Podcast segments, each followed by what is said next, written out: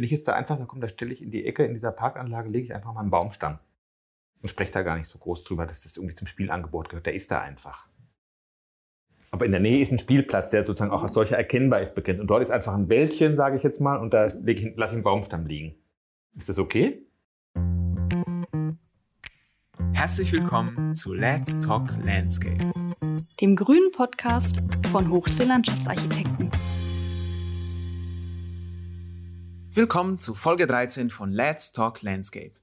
Das ist der Podcast, in dem wir den Austausch innerhalb von unserer Profession fördern wollen und auch Landschaftsarchitektur der allgemeinen Öffentlichkeit stärker präsentieren wollen. Heute ist mit uns zu Gast ein Spielplatzexperte, Uli Paulich.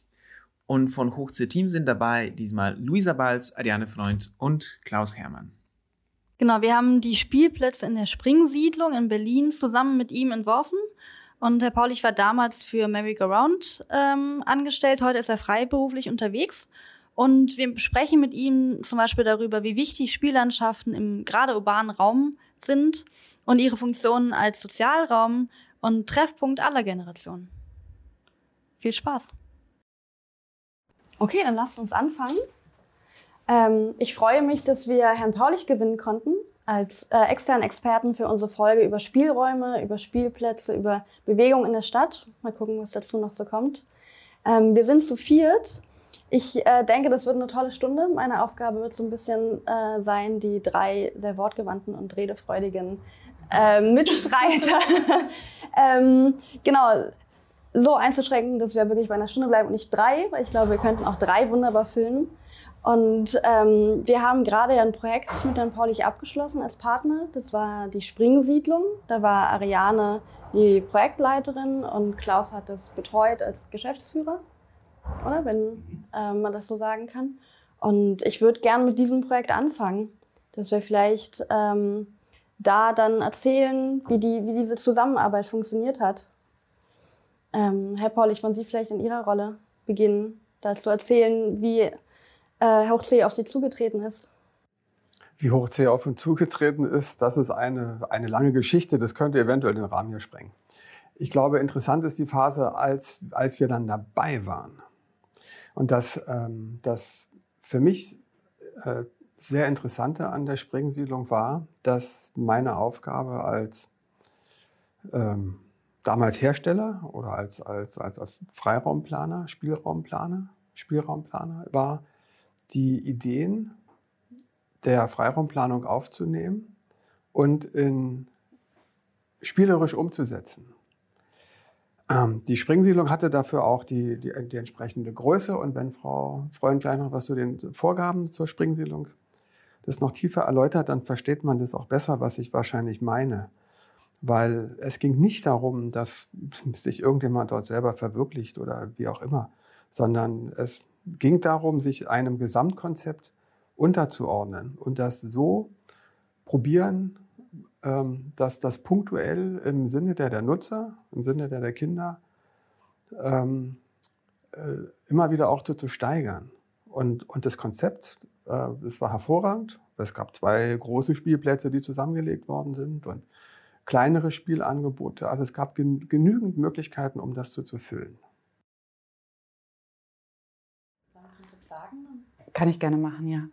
Also die Springsiedlung war für uns auch ein ähm, besonderes Projekt von Anfang an. Auch vom Auftraggeber her war das so eine Art Pilotprojekt, wo wir wirklich mal untersucht haben, was ist die ähm, moderne, zukunftsfähige, produktive Stadt. Also der Begriff war tatsächlich die produktive, lebendige Stadt, soziale Stadt.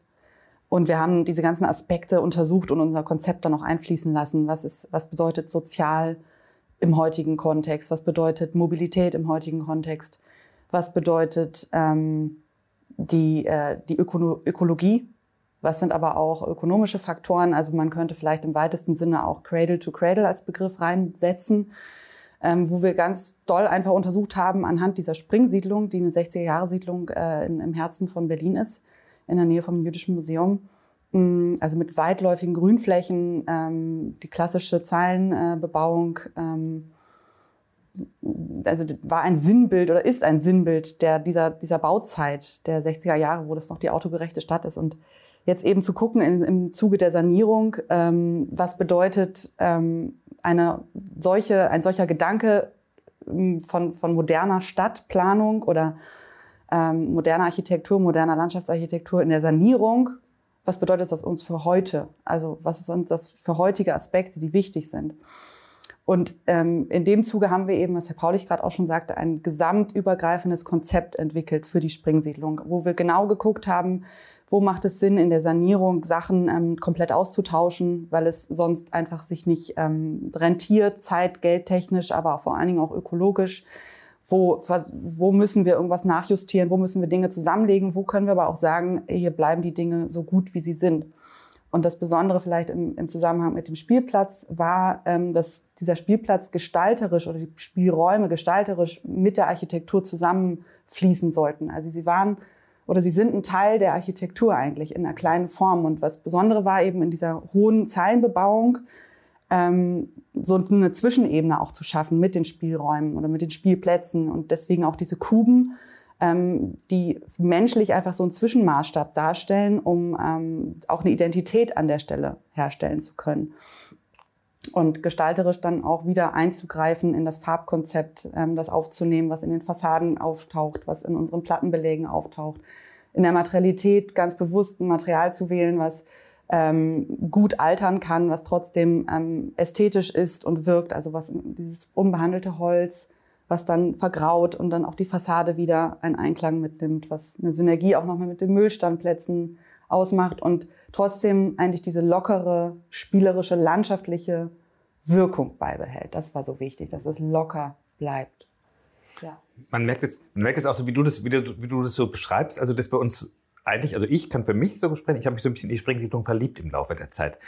Man hat ja auch so äh, eine schöne lange Anlaufzeit des äh, sich äh, Kennenlernens irgendwie gehabt, ne? also weil wir wirklich erst eine Machbarkeitsstudie gemacht haben und dann eigentlich immer tiefer eingestiegen sind, also ein Prozess über viele Jahre eigentlich. 2015 habe ich noch mitkartiert. Genau, da hast du noch mitkartiert, genau, und jetzt haben wir 2020. Und ähm, ich bin so froh, und schon reden wir über Spielplätze, dass es uns gelungen ist, diese Spielplätze wie so zu so, so einem sozialen Mittelpunkt eigentlich, zu sozialen Mittelpunkten in der Siedlung zu machen. Das sind jetzt nicht nur sozusagen dazu addierte Räume, die halt auch sozusagen einfach notwendig sind, sondern die fügen sich eigentlich in das Gesamtgefüge an und sind so was wirklich ikonografisches fast für diese Siedlung jetzt geworden.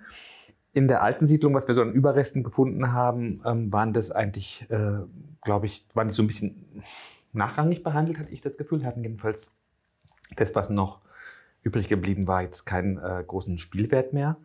Aber wir haben das echt geschafft durch eine ähm, auf das Gesamtkonzept abgestimmte Spielplatzplanung, äh, die auch sich so ein bisschen an die Farbigkeit und an, sagen wir mal, auch an manche gestalterische Haltung dieser Zeit äh, angelehnt hat, durch so neue Begegnungsorte zu schaffen, die dieser Siedlung auch so ein bisschen Halt geben. Ne?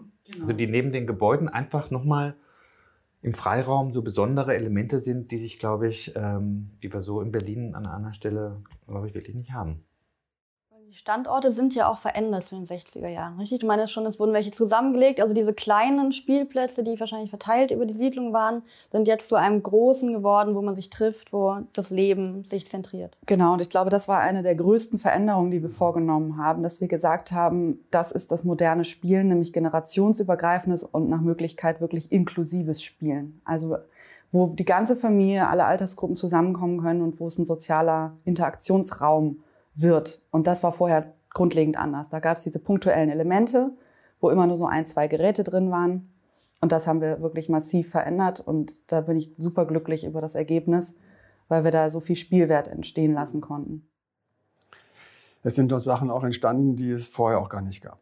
Also die, die für die, für die Springsiedlung auch entwickelt worden sind. Ähm, es gibt inklusive Bereiche, es gibt es gibt, ähm, also die, die generationsübergreifend sind. Das geht hin bis zu einem, bis zu einem Pumptrack oder meinetwegen eine Rollator-Übungsstrecke oder die auch gleichzeitig eine Bobbycar Offroad-Strecke sein kann, die auch gleichzeitig eine Bewegungsstrecke ist, weil die, ähm, die Beinmuskulatur und die Fußmuskulatur dadurch beansprucht wird, weil der Untergrund einfach un, uneben ist. Und das alles an, an einem Platz und sehr, sehr schön ähm, also angeordnet und ich finde, das schönste Kompliment ist immer, also so geht es mir wenigstens, ist, wenn, äh, wenn die, die Menschen, für die das gebaut wird, wenn die das genauso annehmen, wie es auch geplant wird. Also das, das ist immer so für mich das, ist das Highlight. Also ich meine jetzt nicht, dass das natürlich vor der Eröffnung da schon die, die, die Kinderpartys da stattgefunden haben und so. Das meine ich nicht. Das war, das, auch, auch das war schön. Und das, weil, weil, es, weil es einfach an, angenommen wird. Und dort ist ein, ein, ein, ein ganz anderes Leben. Das ist auch so ein, oh Gott, ja. bisschen, bisschen südländisch auch. Also das, was wir immer, also, also als Nord, nördliche Mitteleuropäer an, am Südeuropa immer da so toll finden, ja, dieses, dieses, dieses Leben, ja, dieses Leben auf der Straße und, oder im Freien und das, und das findet dort statt. Und vor allen Dingen, das muss ich sagen, wir wussten am Anfang, waren wir uns überhaupt nicht sicher.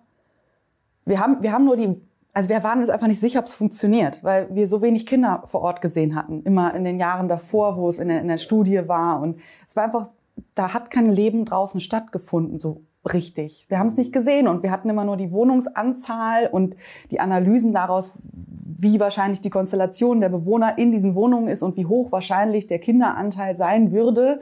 Das sind ja Sachen, die man jetzt nicht so datentechnisch irgendwo rausziehen kann. Und wir, wir haben aber einfach gesagt, nee, es muss so sein. Und wenn, ist das etwas, was sich auch entwickeln kann und wird. Und dann zu sehen, dass es eben diesen Charme bekommt und so krass angenommen wird, ist fantastisch. Ja. Weißt du noch, wie viele Geschosse wir da ungefähr haben und wie viele Wohnungen etwa da? Also wir haben sind? vier bis sechs. Haben sogar so ein paar, paar Hochhäuser. Ein paar haben wir da auch, die mit acht dabei sind, ja. Also wir sind gerade so, dass wir eben nicht ähm, mhm. im Kernbereich, zumindest nicht in der Hochbau, äh, im, im Hochhaussektor sitzen. Also wir sind gerade mit der, mit der Kante drunter. Okay.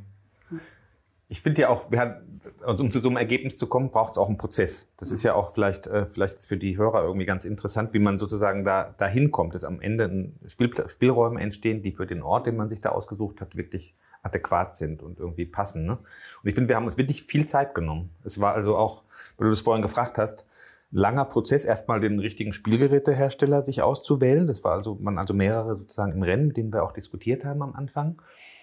Und dann ähm, hat der Ariane ja sehr intensiv sich sozusagen konzeptionell für die Struktur, also für die Formgebung eigentlich und für die Spielabläufe und Spielverortungen im Gelände irgendwie Gedanken gemacht. Dann haben wir aber auch unheimlich intensive Diskussionen gehabt. Dann kam nämlich diese Expertise sozusagen von Uli Paulik rein, der äh, sozusagen sehr viel Erfahrung natürlich einfach mit Bewegungsabläufen, mit Motorikabläufen äh, hat, die uns unheimlich weitergeholfen hat und der auch nochmal sozusagen diese Spielräume sozusagen und ihre Bewegungsräume, die man ähm, da sich vorstellen kann, irgendwie durchdekliniert hat.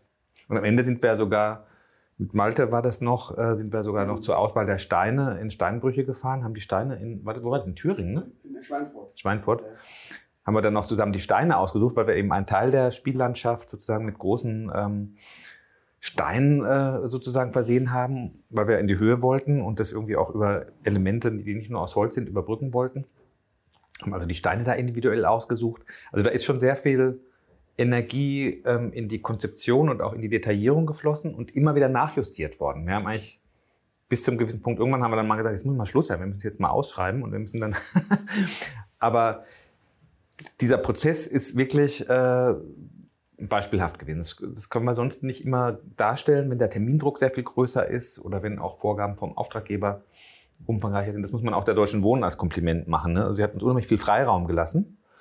Ähm, es war natürlich ein Kostenbudget da, unheimlich viel Freiraum gelassen, die Dinge eigentlich so zu entwickeln und auf unsere Expertise sozusagen so zu vertrauen, dass das dann auch aus einem Guss kommt. Ich glaube, das merkt man der Anlage auch an. Auf jeden Fall. Also da ist auch ein ganz großer Baustein oder einen Anteil von, vom Auftraggeber her. Dieses, dieses Vertrauen, was du sagtest, ähm, uns entgegenzubringen. Und ähm, wir haben natürlich aber auch einen engen Austausch gearbeitet. Also den, wir haben den, den Bauherrn auch mitgenommen und in regelmäßigen Terminen ähm, ihn einfach dabei sein lassen. Und ich glaube, dadurch konnten wir auch ein gutes Vertrauensverhältnis aufbauen. Und wir hatten eben auch einen ganz tollen Projektleiter von der Deutschen Wohnseite aus, der das eben mitgetragen hat, auch ähm, vom, vom Konzept. Und ähm, was, was ich noch mal anfügen wollte, vielleicht auch, weil ähm, wir haben ja so den Rahmen gestellt und auch die große Idee und auch vielleicht auf jeden Fall die Formsprache und die Farben und alles und wie das so im Groben sein soll. Aber ich muss auch sagen, dass Uli Paulich mit seinem Team dem Ganzen dann auch wirklich die, die, die, die, diesen Spielwert eingehaucht hat. Weil Ähm, das unterscheidet uns als Landschaftsarchitekten, glaube ich, dann wirklich auch von, von Spielraumplanern. Ähm, die, die, diese Expertise darüber, wie wirklich Spielen funktioniert und ähm, was dafür notwendig ist. Und das können wir nur andenken.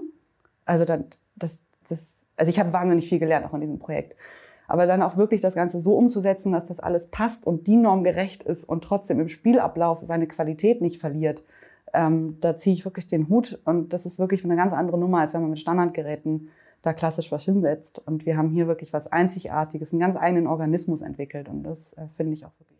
Man braucht auch ein bisschen Mut.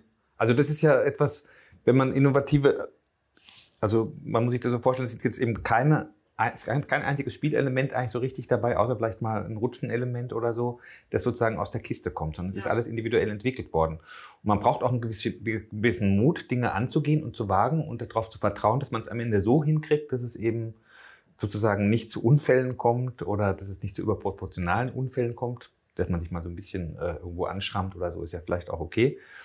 Und dass es sozusagen haftungsmäßig und TÜV-mäßig alles funktioniert. Und da gibt es halt Leute, auch in den Ämtern oder auf der Auftraggeberseite, die etwas sorgenvoller sind oder etwas ähm, Angst haben vor Risiko, weil es natürlich dann auch Probleme geben kann.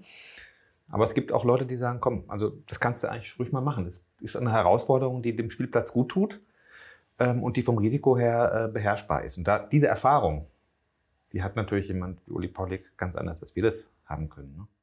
Da würde ich gerne mal einhaken und Ihre Meinung auch hören. Also wie, ähm, ich stelle mir vor, wie läuft denn dieser Prozess? Die DIN-Normen, die haben Sie im Kopf, die können Sie, aber sich ein Spielgerät zu, äh, auszudenken, zu entwickeln, das es so noch nicht gibt. Was möglichst von der Altersklasse äh, 0 Jahre bis 99 Jahre irgendwie einen interessanten Aspekt bietet.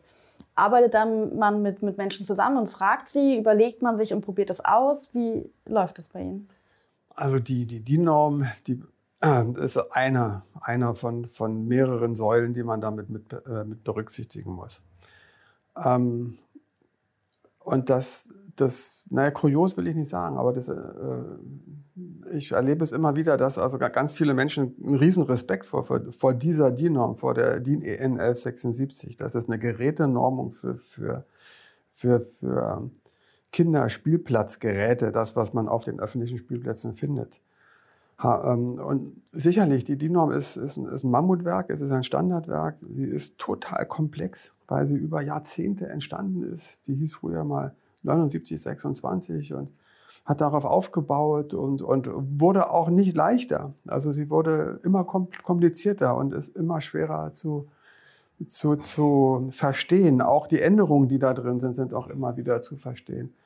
Und dann ist es für, für mich persönlich aber, aber leichter, dank meines hohen Alters, weil ich die, diese Entwicklung irgendwie mit, mitbekommen habe. Ich arbeite selber auch mit dem Normungsausschuss, also nicht in der 1176, sondern in der, in der Planungs-, in, in, in, äh, in, Norm, in, in Normungsausschüssen, die sich mit zur Planung von, von Spielplatzgeräten beschäftigen, also 18034 und alles, was damit zusammenhängt, 33942 und wie die alle heißen. Mhm. Aber in der, in der, in der 1176, da, äh, das ist, ähm, äh, da arbeite ich, ich nicht mit. Ich, ich kenne sie aber sehr, sehr, sehr, sehr gut. Und, und für mich ist es leichter, weil ich immer mich zurück entsinne und, und, und äh, mir vorstelle, was, was ist gemeint in dem Fachchinesisch, das, was dort drin steht und was teilweise auch widersprüchlich erscheint auf Seite 3 und auf Seite 7, weil sich Sachen da wiederum ausschließen. Aber darum komme ich ganz gut mit der, mit der, mit der DIN-Norm klar, weil, weil ich sie verstehe. Ähm, in erster Linie geht es mir um, den, um, ähm, um, um die soziale Einbindung, weil, weil ein Spielplatz ist, ist ein sozialer Raum, es ist der, der Treffpunkt. Meine Kinder sind groß oder unsere Kinder, die Kinder von meiner Frau und von mir sind groß und, und, und sie waren natürlich auch mal, auch mal klein und wenn ich mich daran zurück entsinne, was für Gespräche ich auf Spielplätzen mit wildfremden Menschen geführt habe, die neben mir auf einer Parkbank saßen, nur weil nur weil unsere, unsere Kinder gemeinsam zusammen gespielt haben, das ist atemberaubend. Äh, weil das einfach so eine Verbundenheit ist, die dann also stattfindet. Und man fragt sich also sonst was. Also angefangen von, pff, welche Erfahrung mit Kinderärzten, mit der Schule, warum der Musiklehrer doof ist und weiß der Teufel was alles. Und das findet alles auf den Spielplätzen statt. Und es gibt auch viele Menschen, die, die, die brauchen diesen, diesen Raum. Also zum Beispiel, weil sie ein Kind haben, was eine Behinderung hat. Und die, äh, wo es ein bisschen ausgeschlossen ist von, von der Gesellschaft. Und dann, dann hat so ein, ein, ein, ein, ein Spielplatz auch ein, auch ein ganz anderes soziales Verständnis. Und das probieren wir dann mit reinzupacken. So, und dann kommt man dazu, und da bin ich also total verspielt, weil ich mir immer überlege, wie, wie spielt man. Also ich, ich gehe virtuell so ein Spielgerät durch. Und ich habe mich nun wirklich sehr, sehr lange damit auch beschäftigt, von der Gehirnforschung bis, zum, bis zu Spielwertanalysen. Also was, was ist überhaupt Spielen? Und, äh, und probiere immer sehr, sehr fein zu unterscheiden. Also wofür brauche ich die Beine und die Beinkraft und die Koordination? Wofür brauche ich auch für die Koordination die Beinkraft und die Armkraft? Wo sind da die, die Steigerungen? Wie kommt man da dahin? Äh, wo ist die Herausforderung? Und setze dann aus, aus all diesen Aspekten ein, ein Spielgerät zusammen. Das große Spielgerät in der Springsiedlung, das ist ein totaler Hammer, weil um das zu bewältigen, da darf man Angst haben. Ähm, als es eingebaut war und ich zum ersten Mal da rumge rumgekrochen hat, na klar, ich hatte auch Schiss, weil ich, ich gebe es ja zu. Also ich bin nicht ängstlich, aber es ist herausfordernd. Und das war ja auch der, der Grund. Wo sollen Kinder Herausforderungen lernen? Wo sollen Kinder von Helikoptereltern Herausforderungen lernen? Bestimmt nicht, wenn sie irgendwo immer ab, abgesetzt werden. Wie, wie sollen Kinder sich entwickeln? Wie sollen Kinder Risiken einschätzen? Der Unterschied ist, also der Unter, warum gibt es eine DIN-Norm? Der Unterschied ist, wer liegt zwischen Gefahr und zwischen Risiken. Risiken müssen eingeplant werden. Spielen ist Risiko und Gefahren müssen ausgeschlossen werden. Die DIN-Norm soll Gefahren ausschließen. In der Präambel der DIN-Norm, also es ist nicht, nicht ganz die Präambel, ich nenne es immer die Präambel. Die Präambel der DIN-Norm, da steht zum Beispiel drin, Spielen ist Risiko. Und welche Verletzungen man vermeiden sollte. Man sollte tödliche Verletzungen meiden. Und andere, blaue Flecke, Armbruch, ist laut DIN völlig legitim und gehört mit zu der Entwicklung eines Kindes zusammen. Fällt man einmal vom Baum runter, weiß man, man muss das nächste Mal aufpassen. Das ist die beste Lebensweisheit. Und wenn man davor immer geschützt wird in der heutigen Zeit, weil alles sicher ist, wie verhält man sich dann, wenn man 25 Jahre alt ist oder 35 Jahre alt ist und in einer Führungsposition ist und verantwortlich ist für, andere? Auf welche Erfahrung greift man auch zurück? Das Gehirn rattert wie so ein Rechner. Das ist alles, was, was man mal erlebt hat, ist abrufbar. Darum, ja, Fahrradfahren kann man nicht verlernen. Wenn man es einmal gelernt hat, kann man es nicht verlernen, weil der kognitive Bewegungsablauf in beiden Gehirnhälften gespeichert ist. Genauso Schwimmen, Rückwärtsrennen. Das ist alles gespeichert. Was machen diejenigen, die nicht Fahrradfahren gelernt haben, die nicht Schwimmen gelernt haben, die nicht Rückwärtsrennen gelernt haben, die nicht Purzelbaum schlagen gelernt haben? Was rufen die später ab? Gar nichts, ist nichts da. Und das probieren wir zu erreichen auf den, auf den Spielplatz. Darum, man überlegt sich, wie, was will ich erreichen?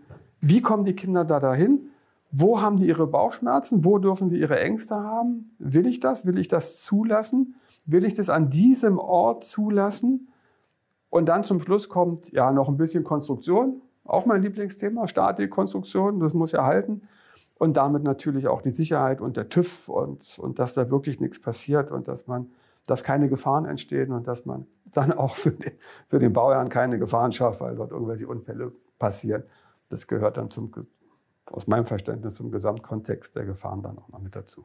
Ja, da haben Sie sehr viele, sehr wichtige Sachen, glaube ich, gerade alle zusammen genannt. Ich versuche nur mal ein paar herauszuheben, damit es nicht untergeht. Also einerseits, dass man auf dem Spielplatz oder im Spielraum fürs Leben lernt was man sich ja auch vorstellen kann, wenn man da nur ein Standard-VIP-Tier hat, äh, nicht passiert. Also so von äh, Mut entwickeln, eigene Grenzen kennenlernen, ähm, eine Lust zu haben, sich da auch zu bewegen. Also man lernt ja auch sozusagen, äh, was kann ich gut, ähm, Koordination zu entwickeln, der auch der soziale Raum, was Sie gerade sagen, nicht nur die Kinder betrifft, sondern auch alle, die mit ihnen mitkommen.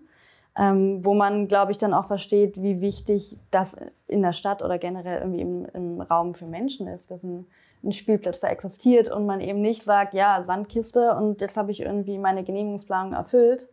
Ähm, das reicht eben nicht. Also das haben sie wunderbar gerade ausgedrückt, finde ich.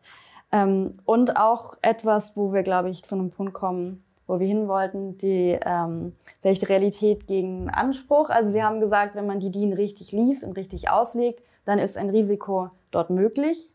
Ich habe manchmal aber das Gefühl, ähm, das mag an gewissen Prüfern liegen oder auch an, wenn man die Regeln zu genau nimmt, aber manchmal entstehen Spielplätze, die eben kein Risiko mehr zulassen. Wie Sicherheitsbereiche von zwei VIP-Tieren, die sich nicht überschneiden dürfen, wo ich mir denke, naja, wenn die gegeneinander stoßen würden, wäre jetzt nicht so dramatisch, wäre ein Risiko, mit dem könnte man leben. Ähm, vielleicht können wir da nochmal zukommen, wie kann man wirklich die DIN dann auch so auslegen und verteidigen, dass eben ein wertvoller Spielplatz entsteht. Ich denke, dafür müssen auch die Grundvoraussetzungen stimmen, so wie in diesem Fall in der Springsiedlung. Ähm, so, so wie Hermann und Frau Freund das auch erklärt haben und auch berichtet haben. Und ich, ich halte es auch für, auch für völlig, völlig legitim, dass man, dass man eine, eine Schaukel oder eine Vogelnestschaukel, ich weiß nicht, wie viel es davon gibt in Deutschland. Ich habe wirklich keine Ahnung. 4 Millionen, 5 Millionen, 10 Millionen, ich, ich weiß es nicht, wie viel, wie viel Schaukeln es gibt. Und ich halte es auch für völlig legitim, dass man eine Schaukel irgendwo hinstellt. Und ich halte es auch für legitim, dass man da einen Katalog guckt und sagt, wo kriege ich ein gutes Produkt für wenig Geld, weil die muss dahin, damit die Kinder wenigstens schaukeln können. Das finde ich auch legitim. Ich halte es nur für komplizierter und für schwieriger in den, in den Ballungsräumen. Ich habe zum Beispiel eine Studie mit, mit begleitet vor langer Zeit in, in Norwegen. Da ging es darum, ähm, wie, wie, wie, verhalten sich die Norweger, weil ganz andere Voraussetzungen, enorm langes Land, viele tausend Kilometer lang, ziemlich, ziemlich schmal. Sie haben nur drei große Städte und sie haben über, überlegt, was, was machen wir mit der Generation, die jetzt älter wird? Müssen wir unsere Städte aufpumpen und damit die wegen der ärztlichen Versorgung und so weiter und so fort, wie gehen wir damit um? Das Ergebnis war dann für die Norweger, das war ganz interessant, die haben, dass sie null Chancen haben. Also sie müssen mit dem leben, so wie das da ist, und sie müssen nur alles dafür tun, damit die Norweger gesund bleiben. Weil sie, sie können nicht Krankenhäuser überall bauen, das, das geht nicht. Die müssen einfach gesund bleiben und dafür müssen sie alles, alles Mögliche tun. Jetzt kommen wir zum Generationsübergreifenden. Ne? Also alter Knacker, knackige Alte, ne? dieses Thema. Also wir, wir, wir brauchen knackige Alte, weil äh, und, und das, findet, das, das findet heutzutage auch schon in, in der Gesellschaft, auch in der Springsiedlung draußen statt. Das ist, weil man da eben Sachen auch, auch gemeinsam macht bei diesen wegebegleitenden Spielstrukturen, die da gemacht worden sind. Das ist also spielerisch. Das sind die, die Kinder, die mit den Eltern mitlaufen und die Hüpfersprünge, die Hopsersprünge macht, wie das müssen wir, müssen wir jetzt vielleicht noch mal so ein bisschen erklären, weil das ist so ein, das ist für uns so ein, seit einigen Jahren und dann Sprintsiedlung exemplarisch mal durchexerziert. Wir versuchen es an anderen Orten jetzt auch zu machen. Das sind sozusagen diese, wir haben sie mal so informelle Spielangebote genannt, ähm, wo man auch vielleicht die Hoffnung haben kann, dass äh, sozusagen das, was Sie genau angesprochen haben, dieses Ausprobieren und dieses, äh, dieses Erfahrung sammeln, ähm, das sozusagen muss man ja nicht in einem vorgegebenen Spielraum unbedingt immer tun in Ballungsräumen geht es zum Teil vielleicht nicht anders. Und das kann man ja auch an Dingen tun, die in der mhm. Stadt äh, sozusagen einfach angeboten werden. Ob es eine Treppenstufe ist, ob es äh, ein Geländer ist, ob es äh,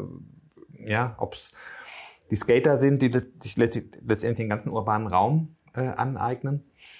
Und darum haben wir dort versucht, an bestimmten Orten so kleine Elemente irgendwie unterzubringen, die nicht explizit als Spielgeräte benannt sind, ähm, aber trotzdem sozusagen als solche wegbegleitend, wenn man von A nach B geht, irgendwie genutzt werden können. Und das ist für uns so ein Versuch, das versuchen wir jetzt an anderen Orten auch, auch bei Berlin bewegt sich, äh, sozusagen uns da so ein bisschen frei zu schwimmen von den eingeengten DIN-Vorschriften, indem man irgendwo einen Findling hinlegt oder einen Baumstamm mal liegen lässt, der gut verankert ist.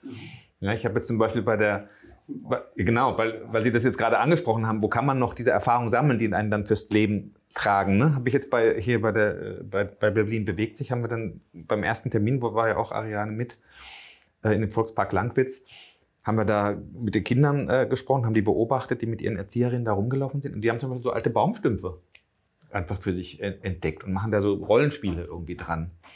Und dann haben wir den, dann haben wir den Bezirksamt gesagt, Mensch, lass die, bloß die Baumstümpfe da stehen, die sind jetzt wunderbare Spielorte, ohne, ohne als solche äh, bekannt zu sein.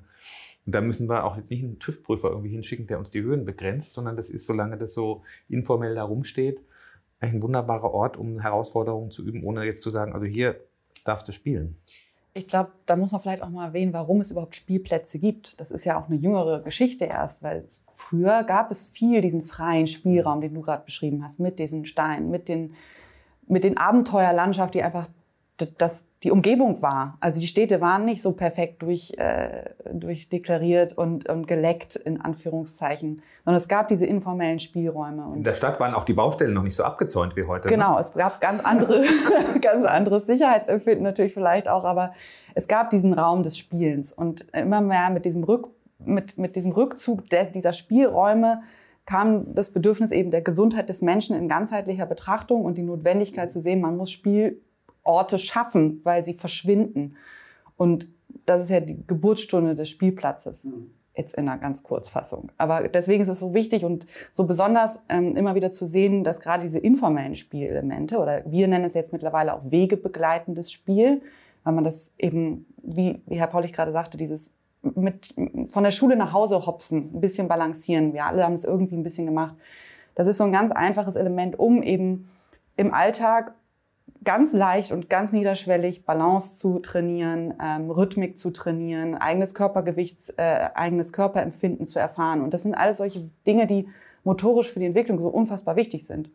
Und deswegen kann man es eigentlich nur stärken, immer mehr das im Hinterkopf zu halten und auch den Vorteil zu sehen bei informellen Spielelementen, die eben nicht diesen DIN-Fallschutznormen und sonstigen unterliegen, äh, auch eine Freiheit zu sehen. Eine Freiheit in der Gestaltung mit Mehrwert. Wo würden Sie denn sagen, wo kann man das denn, wir haben jetzt beim anderen Projekt, sage ich jetzt mal nicht, wie es heißt, haben wir auch ähm, sozusagen Probleme, so ein bisschen über den, also weil die sehr ängstlich sind, äh, über den Tellerrand hinaus solche informellen Orte anzubieten. Wenn ich jetzt da einfach, dann komme, da stelle ich in die Ecke in dieser Parkanlage, lege ich einfach mal einen Baumstamm mhm. und spreche da gar nicht so groß drüber, dass das irgendwie zum Spielangebot gehört. Der ist da einfach. Mhm. Aber in der Nähe ist ein Spielplatz, der sozusagen auch als solcher erkennbar ist, begrenzt. Und dort ist einfach ein Wäldchen, sage ich jetzt mal, und da lasse ich einen Baumstamm liegen. Mhm. Ist das okay? Also. In der Stadt? also jetzt, jetzt hole ich mal meinen, meinen, meine TÜV Pro oder meine, meine, meine QSP raus. Also, äh, ja, natürlich ist es okay. Weil zur Prüfung eines Spielgerätes nach DIN R76, bla bla bla rauf und runter, zählt natürlich auch die Einschätzung des Umfeldes. Ja. Und jetzt kommen wir in die, in die DIN 18034, in die, in die Planungsnormung für, für, äh, für äh, Spielplätze. Und ich, ich persönlich, ich gehöre wahrscheinlich zu den wenigen Menschen, die ein ganz, ganz großer Fan von dieser 18034 sind. Weil, also früher kannte man die immer nur jetzt für die Fachleute, äh, ja, da stehen ja die Giftpflanzen drin. äh, ja, da, da, stehen, da standen wirklich Giftpflanzen drin. Da standen zum Beispiel Pflanzen drin wie der Goldregen und so. Und wenn man heute ein Kind fragt, äh, kann, erkennst du einen Goldregen, der nun wirklich äh, Teile in, in, Teilen sehr, sehr giftig ist, die erkennen die noch nicht mal, weil der seit 50 Jahren nicht mehr gepflanzt wurde, der Goldregen. Weil er giftig ist. Der, selbst wenn Goldregen stehen würde, dann würde kein, kein Kind erkennen. Also darum ist, sind die Giftpflanzen raus aus der 1834. Das Umfeld ist nach der 1834 zu prüfen. Und dazu zählt auch ein Baumstamm. Und das geht äh, auch so wie jede gute Prüfung nach der 1176 mit einem klaren Menschenverstand. Das heißt, wenn der Baumstamm einlädt zum Klettern, dann muss man einfach eine kurze Risikoabwertung machen. Was passiert dort? Gibt es dort Teile, die, die äh, eine, eine, eine Gefahr darstellen und die das Risiko über, überschreiten? Dann sollte man sich das über, überlegen. Dazu würde ich zum Beispiel einschätzen, also gibt es Teile, wenn ich von irgendwo runterfallen könnte, falle ich dann genau auf einen unterarmdicken Ast, der gerade hochsteht, an dem ich mich verletzen könnte, dann würde ich diesen Ast da unten wegnehmen. Also bei, bei, einem, bei, einem, bei einem Baumstamm. Das wäre für mich eine klassische Risikobewertung nach der 18034. Und natürlich muss man probieren, so etwas zu erhalten und auch drin zu lassen und nicht kaputt zu machen mit der, der Normung, weil, weil und, die, und die eben auch diese Abgrenzung zwischen Gefahr und, und zwischen Risiko. Und das muss man auch bewerten und das muss man dokumentieren. In, der, in dem Prüfvorgang auch mit dokumentieren. Das muss man vorlegen über, über eine Risikobewertung. Und die muss natürlich so gut sein, dass sie im Zweifelsfall, in einem Schadenfall auch vor Gericht Bestand hat. Dass man also sieht, ich, wenn was passiert, was wir nicht hoffen, also keiner will schwere Unfälle auf den Spielplätzen. Das, die gilt es zu vermeiden, überhaupt gar keine Frage.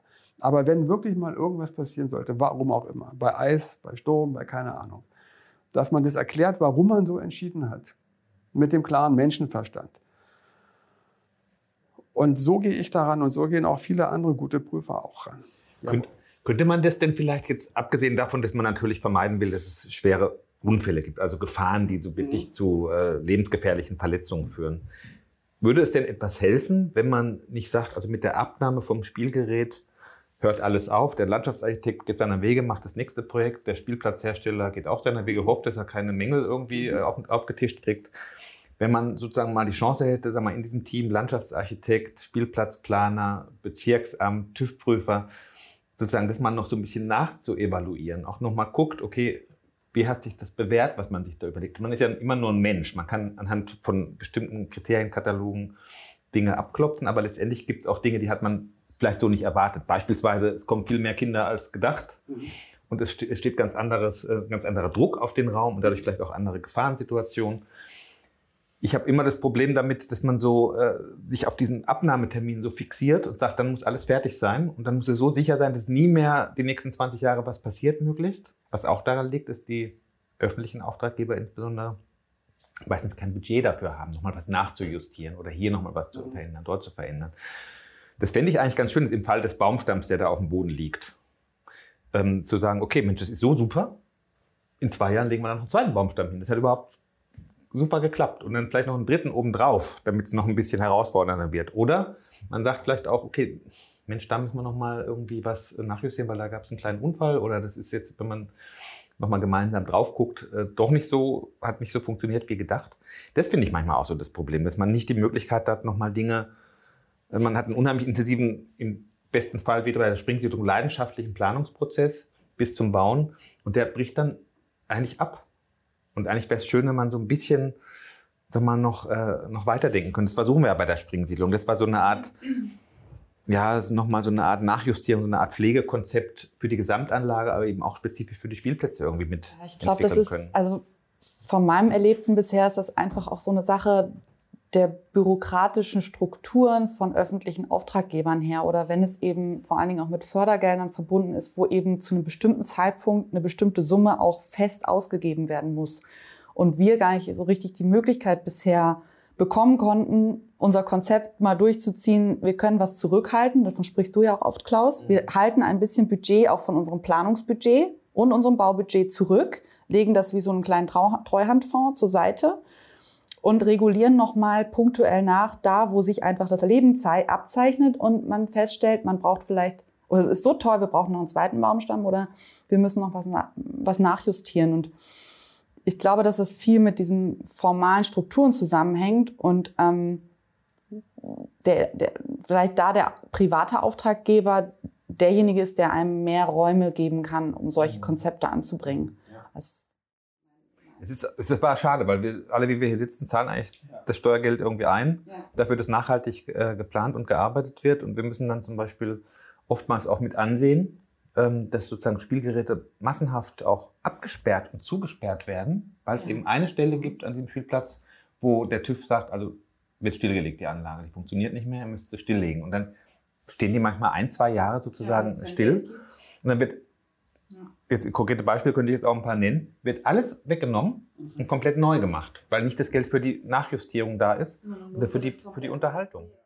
Wobei mir da auch noch einfällt, also natürlich auch Organisation, Geld und so weiter, aber auch die Beobachtung. Also ich glaube, meist gibt es dann Geld dafür, wenn ein Fehler passiert ist, wenn ein Unfall passiert ist, was auch immer. Aber die Beobachtung, dass der Baumstamm so toll ankam, dass man einen zweiten kauft, die gibt es, glaube ich, selten. Also Herr Paul, ich meinte ja auch schon, er beobachtet total gerne, wenn das dann wirklich angenommen wird, wie man sich das vorstellt. Aber wir haben ja auch kein Budget, um uns acht Stunden mit einem Käffchen in die Springsiedlung zu setzen, sondern das ist ja durch Zufall, dass dann irgendwie eine Beobachtung stattfindet, was wird besonders gut angenommen, was könnte man vielleicht nochmal im Positiven nachsetzen. Ich glaube, so eine, also generell glaube ich, dass in Deutschland die, eine Studie zu öffentlichen Leben fehlt. Also wir messen den Verkehr, wir messen ganz schön viel, aber vielleicht mal zu schauen, wie wird eine Bank genutzt, wie wird ein Spielplatz genutzt, das könnte man ja auch noch anregen. Und Das das, finde ich sehr dann spannend, ja. irgendwie dann auch ein Budget. Das gab auch mal andere Zeiten, wo es, wo, wo dieser Geist einfach ein anderer war, wo es solche Untersuchungen gab, wo man eben auch dann festgestellt hat, wir brauchen diese Ausweisung von speziellen Spielräumen. Und das müsste man jetzt heute auch nochmal machen. Müsste nochmal anfangen, wie hat sich die Gesellschaft jetzt entwickelt im urbanen Kontext mit den ganzen Technologien? Welche Bedürfnisse sind da? Wie benutzen Menschen den urbanen, also ich spreche jetzt mal bewusst vom urbanen Raum im, im Kontext von Spielplätzen? Ähm, ich glaube, da hat sich wahnsinnig viel verändert. Und was ist eben alles in der Nutzung? Wie verhält sich der, der Nutzer mit, mit der Umgebung? Also ja, das fehlt. Ja, wir haben ja, wir haben ja, also vielleicht sollten wir, wenn wir schon bei der Springsiedlung angefangen haben, ähm, vielleicht sollten wir das versuchen. Also wir haben ja die Leistungsphase 9, meines Erachtens auch im Auftrag. Ähm, die bedingt ja, ist ja eigentlich sozusagen dazu da, dass man sozusagen die Entwicklung der Anlage, was die Pflege der Pflanzen angeht und auch die, ähm, die Mängel, die irgendwo entstehen, begleitet.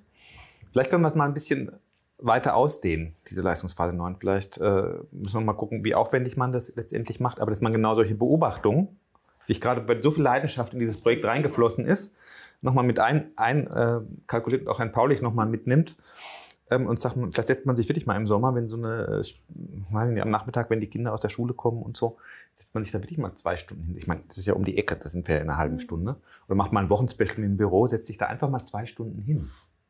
Ich meine, wenn wir, wir wollen am liebsten auch mitspielen die ganze Zeit, weil Nur das macht auch Ja, ja. Spaß, machen wir vielleicht auch. Wir nehmen seine UNO mit und äh, der Genau. Genau. Die Weil wir haben- selbst zu testen. Parkweg, genau. Wir haben am Anfang beobachtet, wie, viel, wie die Parkplätze genutzt werden. Wir haben in der, in der Anfangsphase ja unheimlich viel beobachtet vor Ort und haben auch Analysen angestellt, wie, der Raum, wie die Räume genutzt werden. Viel Zeit damit zugebracht, Autos zu zählen, die da durchfahren, um die, das zu ermessen, wie können wir das äh, verkehrsberuhigen. Und jetzt im Nachhinein nochmal zu gucken, okay, was passiert da eigentlich? Das muss ja jetzt nicht wissenschaftlichen Standards standhalten, aber einfach um selber diese Leidenschaft, die wir gehabt haben, nochmal ein bisschen in die Zukunft irgendwie zu transportieren. Das sollten wir versuchen. Ich finde das super. Ich finde das super. Also so wie, so wie neulich, als ich dann irgendwie mal zufällig dort war im Regen und da gesehen habe, dass unter unseren ähm, Überdachungen, die wir da, die du da geplant hast, die eigentlich für Fahrräder gedacht sind, kurz nach Bau waren noch nicht so viele Fahrräder drin. Da haben dann diese Anwohner äh, sich da im Regen da drunter gestellt, haben einen Grill drunter gestellt. Und, Ja, das war super, wie so ein kleiner Pavillon. Genau, halt auch die, die Corona-Zeit, wo man versucht, möglichst viel Genau. draußen zu machen. Und Ja. dann hat man eine Überdachung und die kann man umnutzen.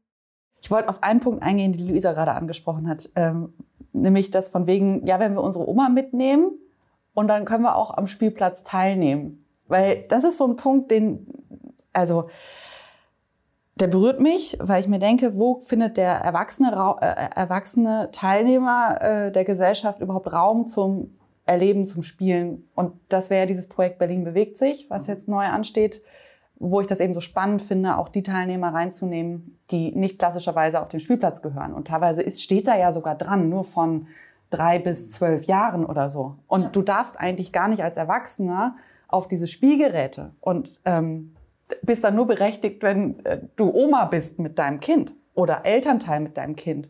Und das finde ich so schade, weil ich persönlich, ich liebe den Ort eines Spielplatzes. Generell, ich setze mich sehr gerne dorthin, aber wenn nicht total viele Menschen da sind, fühle ich mich dort unwohl, weil ich mir denke, okay, jetzt denken die bestimmt, ich gucke da komisch die Kinder an oder so. Also wenn ich, also ich, und diesen, diese Berechtigung auch als Erwachsener teilzunehmen, das fehlt mir ein bisschen. Und das wäre so mein Anliegen für die nächsten Schritte, da noch mehr darauf zu achten, dass es mehr Angebote gibt, wie in der Springsiedlung, wo man viele Sitzmöglichkeiten hat, wo es ganz klar sagt, komm hierher, wir sind ein Quartiersplatz. Das heißt ja auch Quartiersspielplatz, aber wo ich als Erwachsener auch mit dabei sein kann.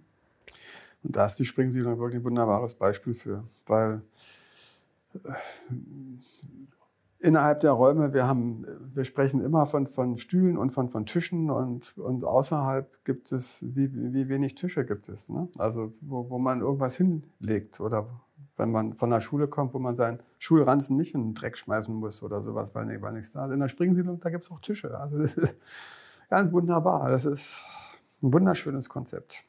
Ja, und eben nicht nur, also auch eingeladen werden, ne? wie Aria meinte, nicht nur geduldet werden, sondern auch eingeladen werden. Weil Berlin bewegt sich, geht ja auch darum, eigentlich die anzusprechen, die keinen Sport machen möchten, die sich nicht so gerne bewegen. Ähm, die ja, genau, Sportmuffel haben wir es genannt. Und die dann irgendwie einen Trigger erhalten, dass sie Lust haben, irgendwie diese Steine entlang zu ähm, laufen und das vielleicht sogar, weil da nicht dran steht, Achtung, Spielplatz. Und da können wir nämlich auch noch mal gucken, wenn sich bestimmte Dinge äh, bewähren in unserer Beobachtung. Guck mal, das funktioniert ja viel besser. Wahrscheinlich muss man mehrmals sehen, um das wirklich einigermaßen abwägen zu können. Dann kann man sagen, das hat sich super bewährt. Wollt ihr nicht noch mal ein paar mehr von diesen Elementen dazustellen? Oder verschieben wir die vielleicht auch an eine andere Stelle? Weil ich kann mich erinnern, ganz ursprünglich, als wir, als wir da rumgegangen sind, nämlich, da gab es ja praktisch keine richtig nutzbaren Spielangebote und die, die, die existierten, die waren irgendwie ziemlich äh, kaputt. Hm, da war nichts los. Es war nichts. Es war einfach ein toter Raum, obwohl der mitten in Berlin, in Kreuzberg, mit riesigen Grünflächen eigentlich, äh, eigentlich danach geschrien hat. Aber die Leute haben den irgendwie vergessen. Also hätten sie ihren daran vergessen, dass es eine Riesenqualität ist, mitten im Grün, mitten in Berlin äh, so eine Fläche zu haben. Es war einfach, hat keine Anreize geboten. Da sieht man aber, wie die, äh, dass die, die Bewohner sind dann schon die Fachleute. Ne? Ja. Also das sind dann schon die Profis, die erkennen, die erkennen Qualität. Ja, ja, ja, weil wenn es keinen Anreiz hat, dann gehen sie da nicht hin. Und wenn es Anreiz hat. Dann benutzen sie es als Müllhalde. Die Leute haben wirklich ihren Müll zum Fenster rausgeschmissen, zum Teil dort, mitten in der Stadt. Oder in, vorher. Vorher. Vorher. Oder in, oder in, oder in Flur gestellt. Weil sie die Umgebung, die sie umgeben hat, nicht als wertvollen Raum betrachtet haben. Und es war vielleicht auch in dieser Zeit äh, so, dass man da einfach nicht äh, keine Qualitäten irgendwie ja. finden konnte und einfach nicht keine Anreize für eine Aneignung. Da hat man das gedacht, das ist im Prinzip so Niemandsland. Ja. da kann ich eigentlich mitmachen, was ich will.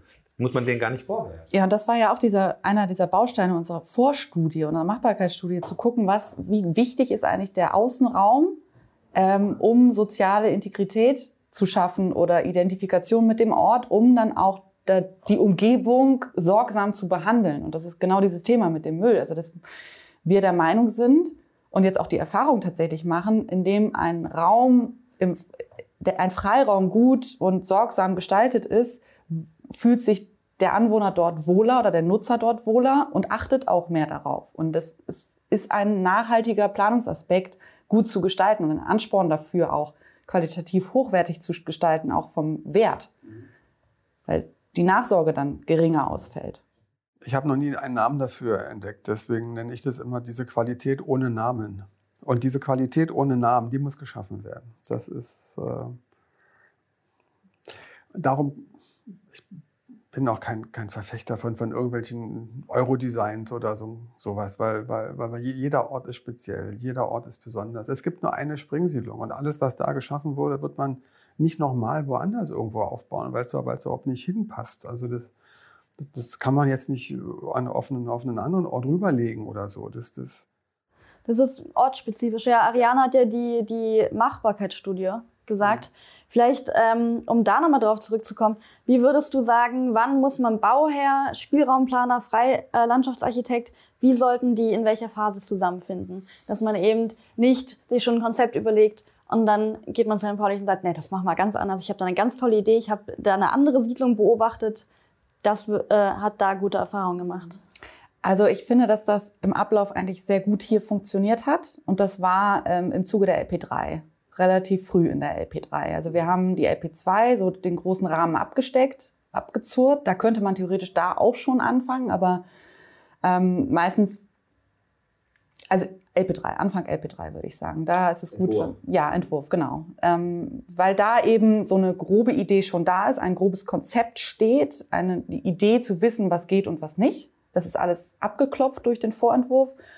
Und man kann dann in die Tiefe gehen. Und das meinte ich auch gerade mit dem, also wir haben die Form und alles so ein bisschen angerissen, aber am Ende haben Sie ja noch mal ganz viel Neues auch mit reingegeben. Und das ist eben nur möglich, wenn man das im Entwurf mit zusammen erarbeitet und nicht erst in der LP5, also in der Ausführungsplanung, in Details denkt, weil das eben zusammenhängende Organismen und komplexe Zusammenhänge sind und das muss im Entwurf passieren.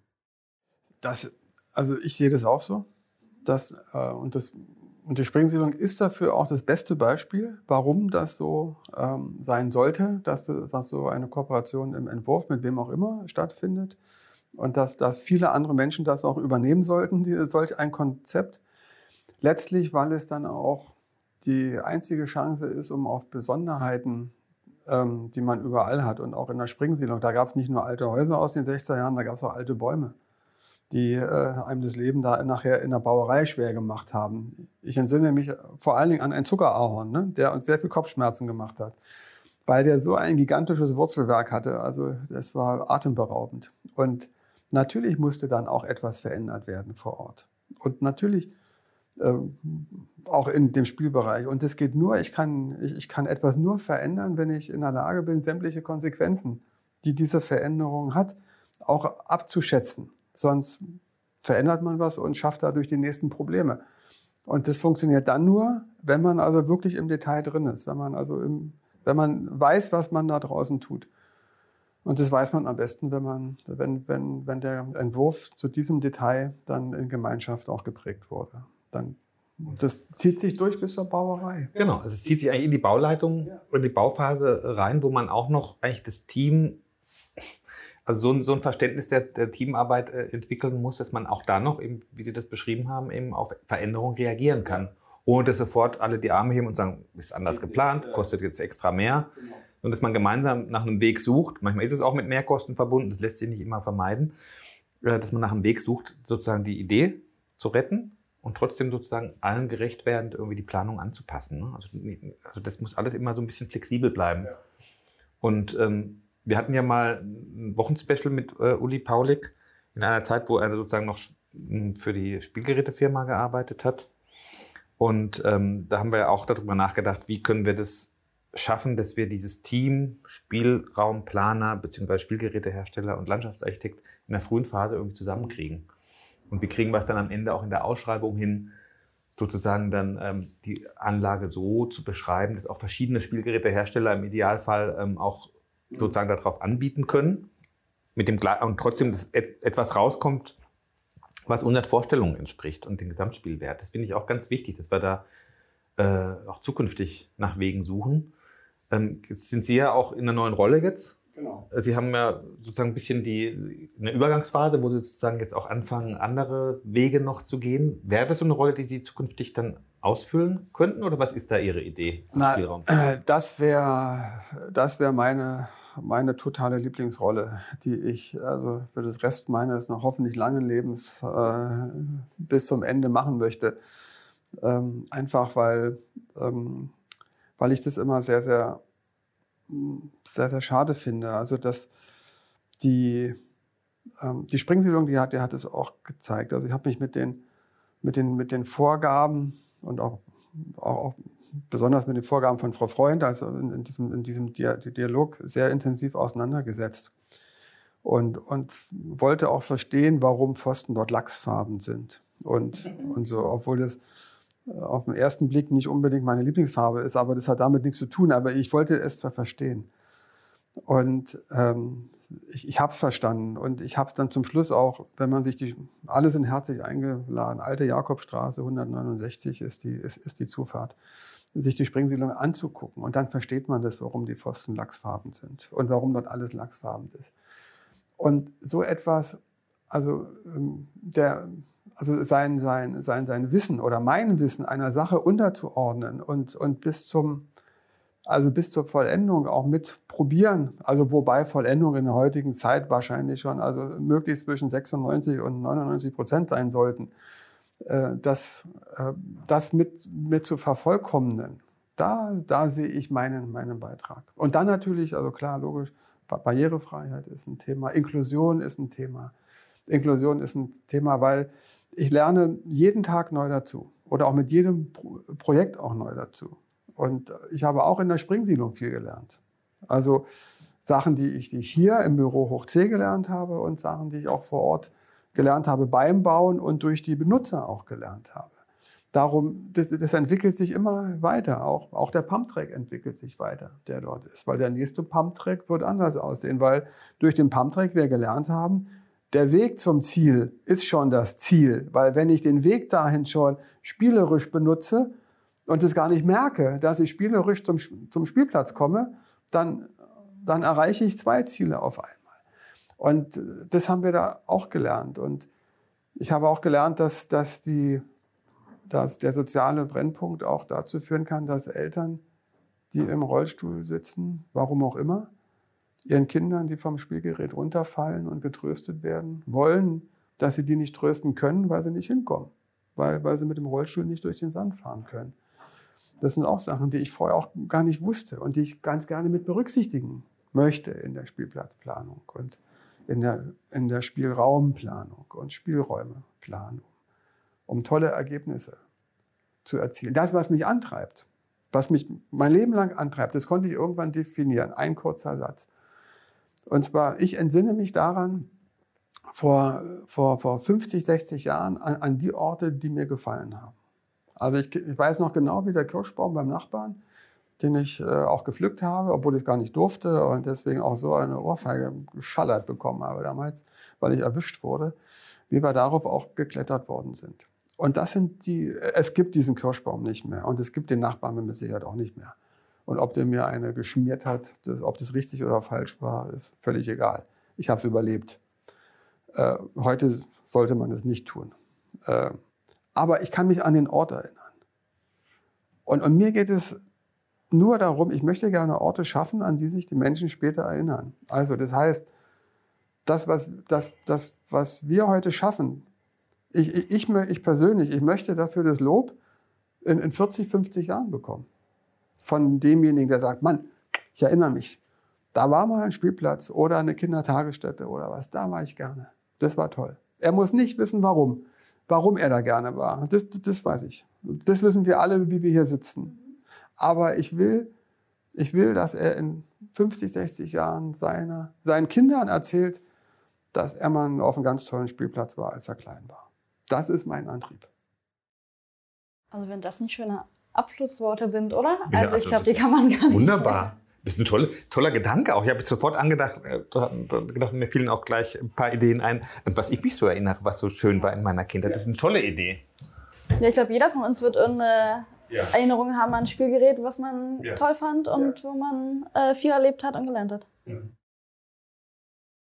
Ja, dann glaube ich, schließe ich die Runde. Und danke, Herrn Paulich, dass er zu uns gekommen ist. Dankeschön.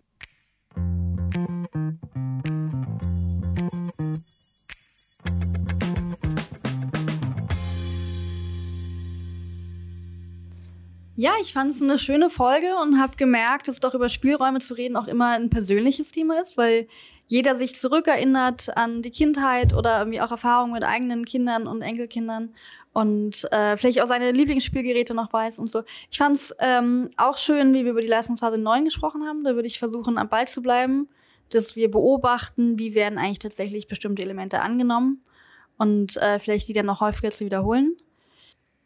Ja, ich fand das Thema auch sehr spannend. Ich weiß auch noch immer, was mein Lieblingsspielgerät war. Das war so ein äh, verrostetes Klettergerüst äh, in den Park, wo meine Großeltern gelebt haben. Und das wäre wahrscheinlich heute nie mehr zugelassen, aber damals war das irgendwie so das Spannendste. Und ähm, wenn ihr das Thema auch spannend fandet, könnt ihr gerne nochmal mehr über Springsiedlung und äh, die Planung von Spielplätzen dort in den neuesten Ausgabe von Playground at Landscape Magazin lesen. Beim nächsten Mal haben wir eine spannende Folge für euch und zwar sind wir zwei, Luisa und ich, eure Lieblingsmoderatoren dran, um befragt zu werden und sich vorzustellen als ein Teil von Hoch C-Team. Also ähm, bleibt dran, es wird sicherlich spannend und interessant.